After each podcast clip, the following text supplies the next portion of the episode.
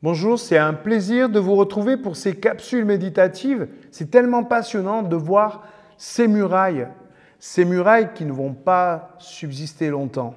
Nous le voyons dans Josué 6, verset 12.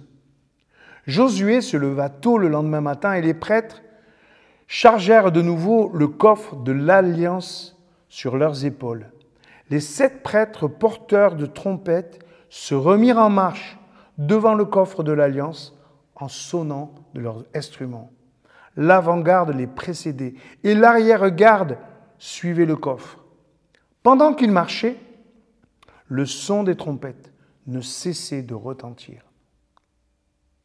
En ce deuxième jour, ils tournèrent également une fois autour de la ville. Puis ils revinrent au camp. Ils agirent ainsi pendant six jours. Le septième jour, ils se levèrent à l'aurore et firent sept fois le tour de la ville, de la même manière. C'est le seul jour où ils en firent sept fois le tour. Le septième fois, quand les prêtres eurent sonné de la trompette, Josué dit au peuple, Poussez là un cri de guerre, le Seigneur nous a livré la ville. Sept prêtres, une arche, des trompettes, on tourne autour de la ville chaque jour, pendant six jours, puis sept fois le septième jour le son des trompettes, puis le dernier jour et le dernier tour des cris de guerre. Waouh, quelle drôle de procession. À cheval entre une retraite spirituelle et un combat militaire. C'est étrange. Quel est le sens de cette liturgie? Jésus dira plus tard à ses disciples, Je bâtirai mon Église et les portes du séjour des morts ne prévaudront pas contre elle, dans Matthieu 16, verset 13. Autrement dit, quand l'Église se lève au nom de Jésus, rien ne peut s'opposer à elle, lui résister ou agir contre elle. Même les forteresses les plus solides cèdent devant elle.